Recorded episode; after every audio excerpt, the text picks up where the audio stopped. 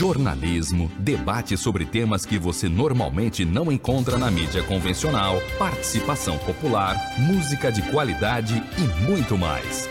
Web Rádio Censura Livre, a voz da classe trabalhadora.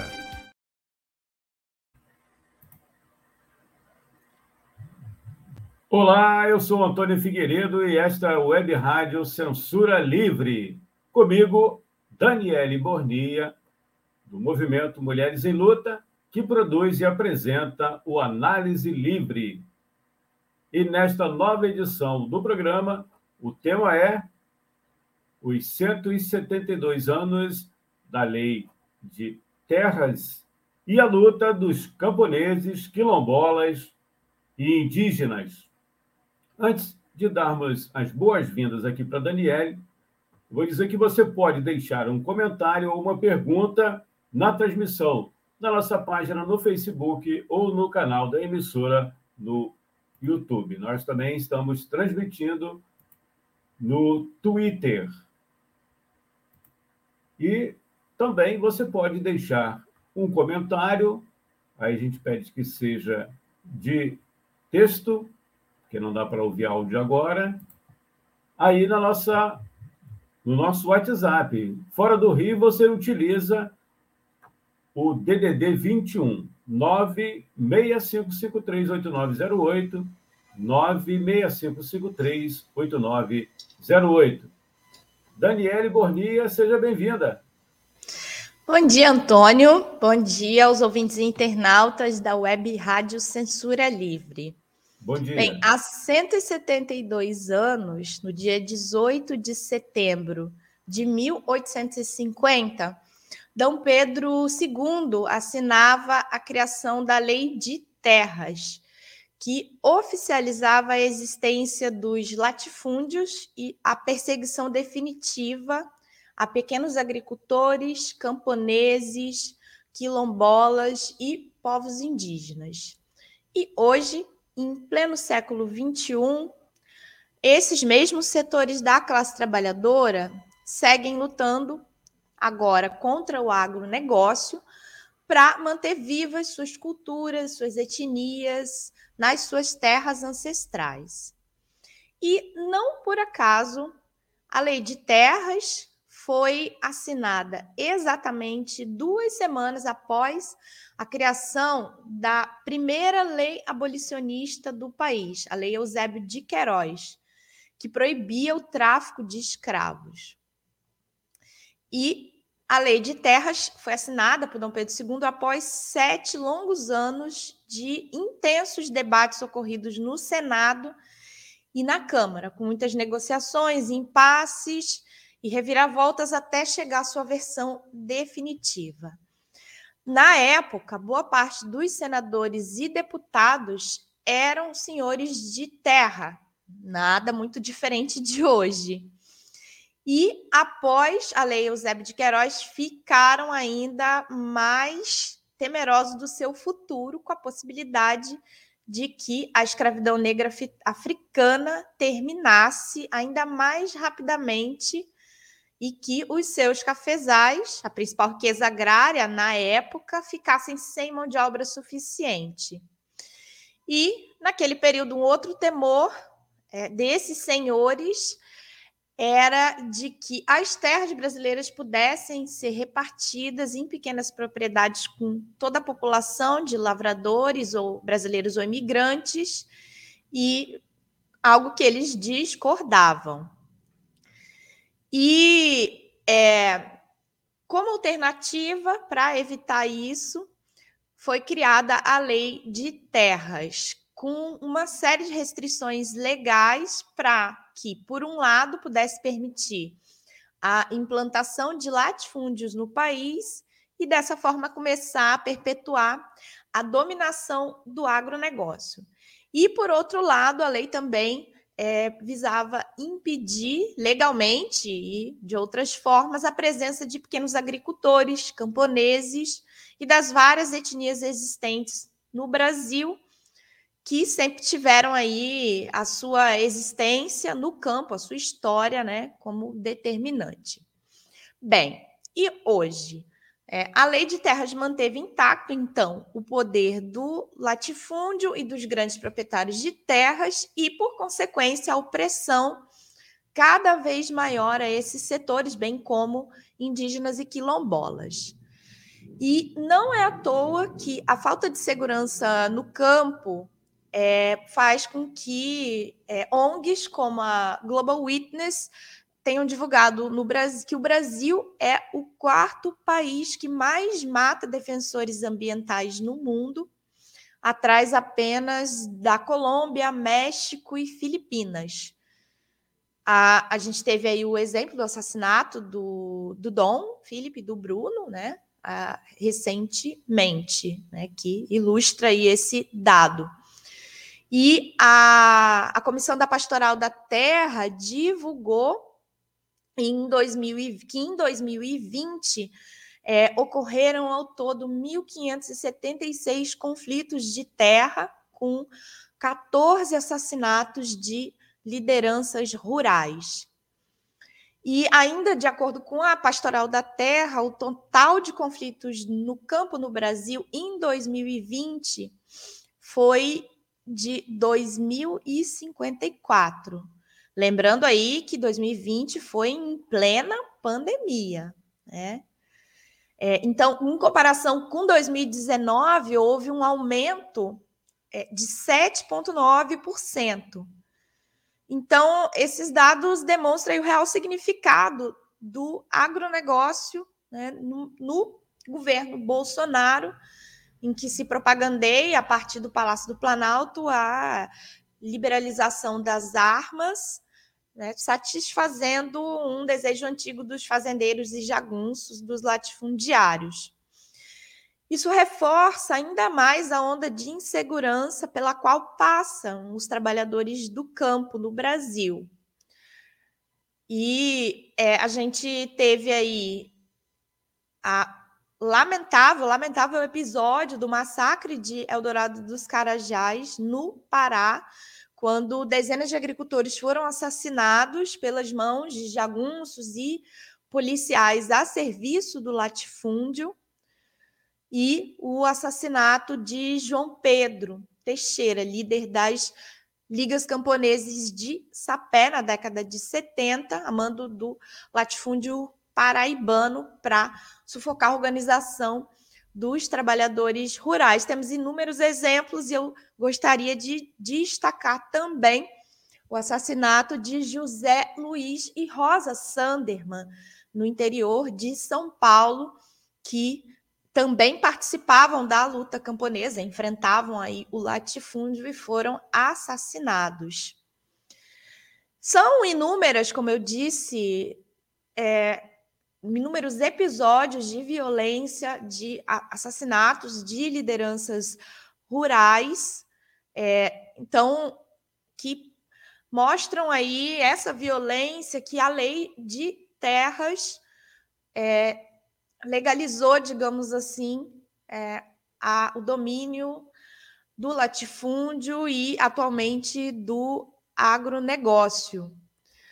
E aí, é, é importante a gente destacar também que os povos indígenas também têm se enfrentado é, com o, a tese do marco temporal, é, que coloca aí que só é possível a demarcação de terras que estavam ocupadas a partir da data da promulgação da Constituição de 88. Então, há também né, vários mecanismos de enfrentamento com o agronegócio na luta pela terra e pela dignidade dessas comunidades. Então, nessa data, não há nada a comemorar, é preciso seguir a luta pela reforma agrária sem a indenização do grande latifúndio, sob o controle dos trabalhadores, derrubar a tese do marco temporal, e todo apoio à luta dos povos indígenas e quilombolas para que haja de, desapropriação das terras, tirando as terras da mão do agronegócio, colocando na mão de indígenas, quilombolas, e os agricultores que a gente sofre as consequências do domínio do agronegócio no nosso país, com um alto preço dos alimentos, que porque toda a produção agrícola está voltada para atender a sede de lucro desse setor que é totalmente dominado pelo capital internacional, pelo imperialismo, e o resultado é que os trabalhadores seguem pagando um alto preço dos alimentos, amargando a fome. Então, é fundamental seguirmos a luta para que os trabalhadores tenham o controle dessa produção e consigam ter as suas necessidades atendidas, que essa é uma expressão de como a sociedade capitalista não consegue atender a necessidade mais básica da classe trabalhadora, que é o direito à alimentação, o direito à terra para produzir, para manter a sua tradição, a sua cultura. E é fundamental a luta para uma sociedade socialista em que os trabalhadores ditem as regras da sociedade, consigam garantir a reforma agrária e a demarcação das terras indígenas e quilombolas. Com você, Antônio, tem alguma participação aí da nossa audiência? Temos sim. É... Tem aqui a, a Cláudia Lara, ela curtiu a nossa transmissão e, através de mensagens no WhatsApp, é... o final é 2813. Vou colocar novamente aqui, para quem não anotou, está entrando agora na transmissão para você que está acompanhando, mesmo que você não vá fazer nenhum contato agora, deixa anotado aí, salvo no seu celular. WhatsApp é o 21, fora do Rio, né? Se você estiver fora do Rio, 965538908. 965538908. Ou você pode mandar mensagem também direto lá para a página do Movimento Mulheres em Luta, aqui do Rio de Janeiro, facebook.com/barra mml do RJ, é a página do Movimento Mulheres em Luta. Né? Pode deixar lá o seu recado. A, a Sheila só, só, só falou aqui, um bom, deu só um bom dia, mas a Cleise, a Cleise faz a seguinte pergunta. Você já tocou nesse assunto, né? mas é sempre importante. Ela diz é, para você pede para você falar sobre a importância da luta pela reforma agrária. A gente lembra que não é, não é uma medida, vamos dizer assim, de um programa socialista, porque em, em, várias, em vários países capitalistas foi feita a reforma agrária. Não é isso, é, Dani? Exatamente, Antônio. Mas, como você bem disse, é, são países que a gente chama de capitalistas, mas que fazem parte do coração do imperialismo. Né? Nós estamos na fase imperialista do capitalismo, da, dos grandes monopólios, da grande concentração de capital e também da relação de opressão e exploração entre os países. E nos países que a gente chama da periferia do capitalismo, ou no caso do Brasil, é, das semicolônias, é, esse, essa tarefa, digamos assim, não foi cumprida pela burguesia, que procura manter um nível muito maior de expoliação e exploração dos países da periferia do capitalismo para conseguir manter um padrão de vida para os trabalhadores um pouquinho melhor. Então, por isso, essa diferença, que, é que em alguns países essa tarefa da reforma agrária foi concluída.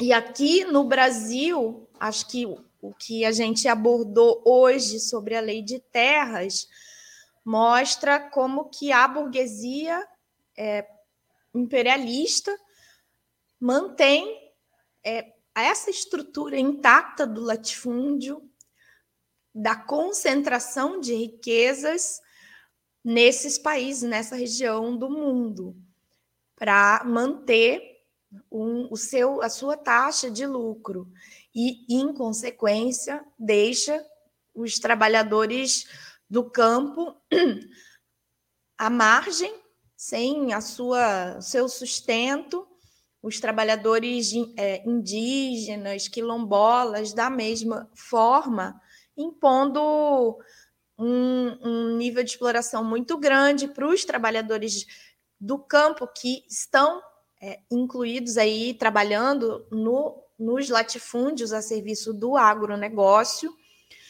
e praticando preços exorbitantes aos trabalhadores. Então, isso evidencia que é, tarefas que não são, nesse, não são socialistas, como a reforma agrária, hoje só podem ser garantidas, concretizadas, se os trabalhadores fizerem uma revolução socialista e assumirem a direção da sociedade. A, mesmo a, aquilo que expressa, por exemplo, no slogan da Revolução Russa, que foi o processo político que fez com que a burguesia ascendesse à classe dirigente, que é liberdade, igualdade, fraternidade, que a burguesia encabeçou essas revoluções, que a mais expressiva é a Revolução Francesa, encabeçou um processo de luta que incluía outros setores sociais e, e pregava liberdade, igualdade e fraternidade. Mesmo o que contém nesse slogan não foi cumprido pela burguesia. Nós não temos é, liberdade você não consegue, por exemplo, ir e vir com o preço absurdo da passagem ou do combustível. Não há igualdade, não só no campo, mas a gente vê o racismo muito forte no país, a LGBTfobia, é, o machismo, a xenofobia muito forte e fraternidade muito menos que a, não só expresso aí pela violência que a gente tem no campo, mas nas cidades a política de segurança pública sendo a política de genocídio da população negra, trabalhadora, encarceramento da juventude negra. Então, liberdade, igualdade e fraternidade não foi cumprido pela burguesia, assim como várias outras reivindicações que a gente chama de democráticas, que são aquelas que podem ser, poderiam ser cumpridas no capitalismo, que não se trata de uma medida socialista, mas que nessa fase imperialista só os trabalhadores podem concluir essas tarefas, garantir essas reivindicações através de uma revolução socialista. Legal, Dani. Ó, a Lucília Machado, que tem aqui o programa toda terça-feira, às seis da tarde, o podcast Acessando Lucília, curtiu aqui também. E a jornalista Deise Alvarenga também é, deixou aqui um recado, deu um bom dia, disse que está acompanhando e mandou um abraço aqui. Muito obrigado, Deise.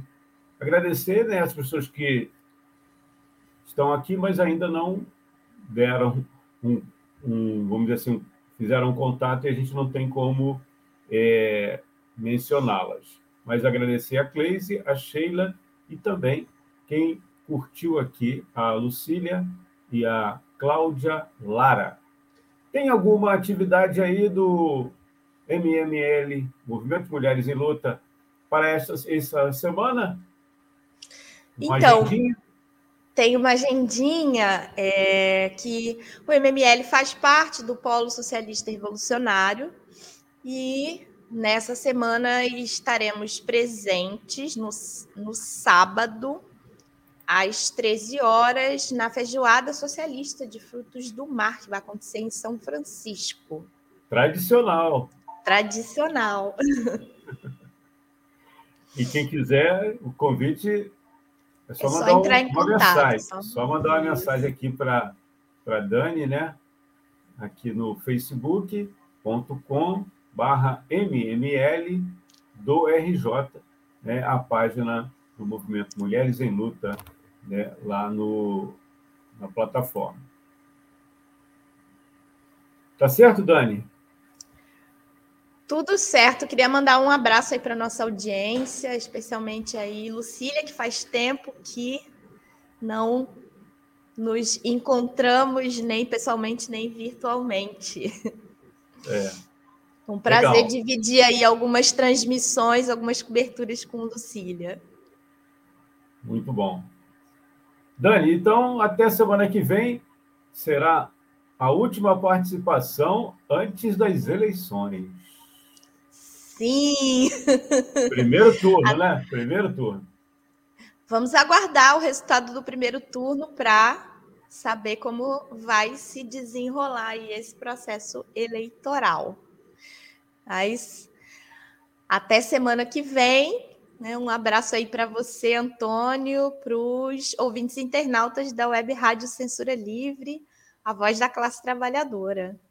Você que perdeu aí alguma parte é, do programa, né? o Análise Livre, produzido e apresentado com a Daniele Bornia, do Movimento Mulheres em Luta, você pode assistir novamente, depois a gente deixa gravado, no nossa, na nossa página no Facebook, no canal da emissora no YouTube. Se não curtiu ainda, curta lá a nossa página, se inscreva no canal, né? acione o sininho para receber as notificações de novos vídeos da Web Rádio Censura Livre, não só do Análise Livre com a Dani, mas também de outros programas da nossa grade e também em formato podcast também mais tarde é, você tem acesso. Muito obrigado, Daniele Bornia. Até a semana que vem. Um ótimo final de semana. Prazer. Antônio, só queria aproveitar aqui para divulgar também é, que no domingo vai acontecer um debate entre as candidaturas negras e de luta e de construção da Marcha da Periferia. Domingo, dia 25 de setembro, às 15 horas, na, no Quilombo Urbano Cultural Aguibara Dudu, em Madureira, que fica na rua Sérgio de Oliveira, número 4, é na Praça Paulo da Portela, em Oswaldo Cruz, Madureira, tá? Que é parte aí da construção já iniciada da Marcha da Periferia. Então, vai ter um debate entre as candidaturas negras de luta e de construção da Marcha da Periferia. Domingo, dia 25. Né? Sim. Legal. Muito obrigado, Dani. Nada, um abração para você mais uma vez e para os nossos ouvintes internautas e até semana que vem. Um abraço a todos, muito obrigado pela audiência. Sigam com a programação da Web Rádio Censura Livre.